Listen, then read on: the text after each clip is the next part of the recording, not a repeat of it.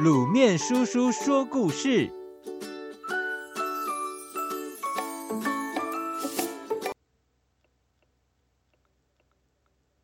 哈姆雷特。丹麦王子哈姆雷特最近遭到严重的打击，郁郁寡欢。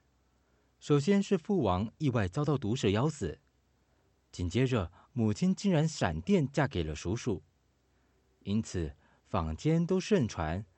老国王是被新国王给谋害的。一天夜里，父亲的鬼魂现身，表示流言是真的，要求儿子为自己报仇，但同时又要求他的行事必须光明磊落。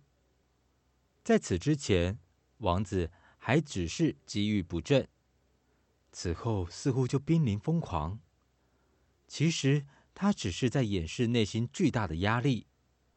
他安排戏班子准备一出戏，重现父王惨死的情景，想借此观察叔叔的反应。这段期间，他饱受煎熬。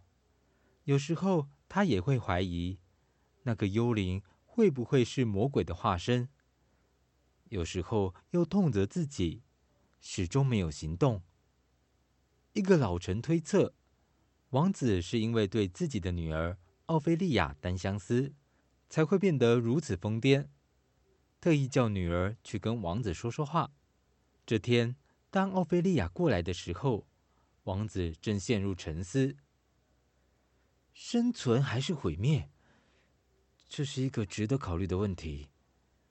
需要默默忍受命运的暴虐，还是要挺身反抗？这两种行为到底哪一种更高贵？王子不愿意向奥菲利亚吐露心事，神情狂乱地跑走了。不久，戏上演了，但中途就被国王生气地叫停。王子如释重负，现在他足以断定真相，总算可以堂堂正正地展开复仇了。那出戏让国王深感不安。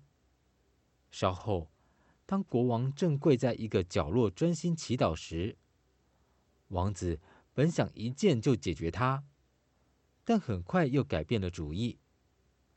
王子认为，在恶人祈祷的时候动手，等于正好送他上天堂，太便宜他了。